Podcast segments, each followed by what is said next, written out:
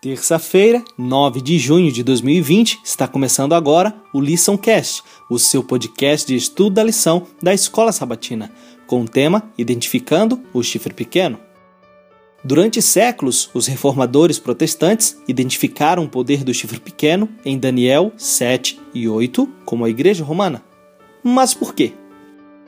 Existem sete características comuns entre o chifre pequeno de Daniel 7 e o de Daniel 8.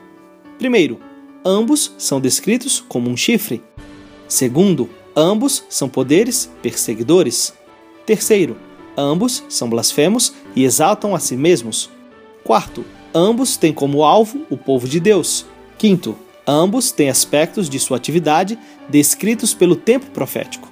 Sexto, ambos se estendem até o fim dos tempos. E sétimo, ambos devem ser destruídos de maneira sobrenatural. A história identifica o primeiro reino como Babilônia, o segundo como Medo-Pérsia e o terceiro como Grécia. A história mostra de maneira incontestável que depois desses impérios mundiais vem Roma. Em Daniel capítulo 2, o ferro representa Roma, continua nos pés de ferro misturado com barro, isto é, no fim dos tempos. O chifre pequeno de Daniel 7 surge do quarto animal, mas permanece como uma parte deste quarto animal.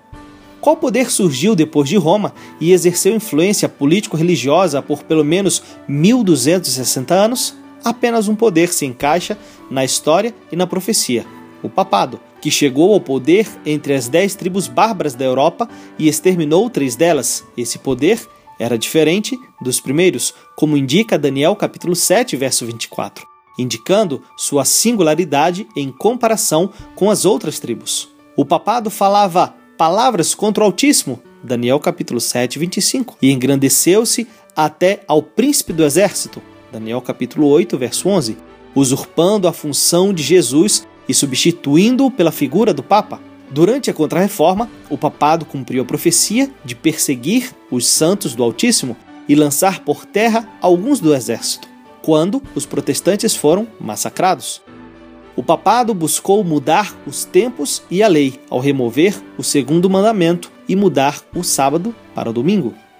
Em Daniel capítulo 2, 7 e 8, depois da Grécia, surge um poder que subsiste até o fim dos tempos. Qual seria esse poder, se não Roma, agora em seu estágio papal? Mesmo sendo politicamente incorreto, este é um ensinamento fundamental das três mensagens angélicas e, portanto, um elemento crucial da verdade presente.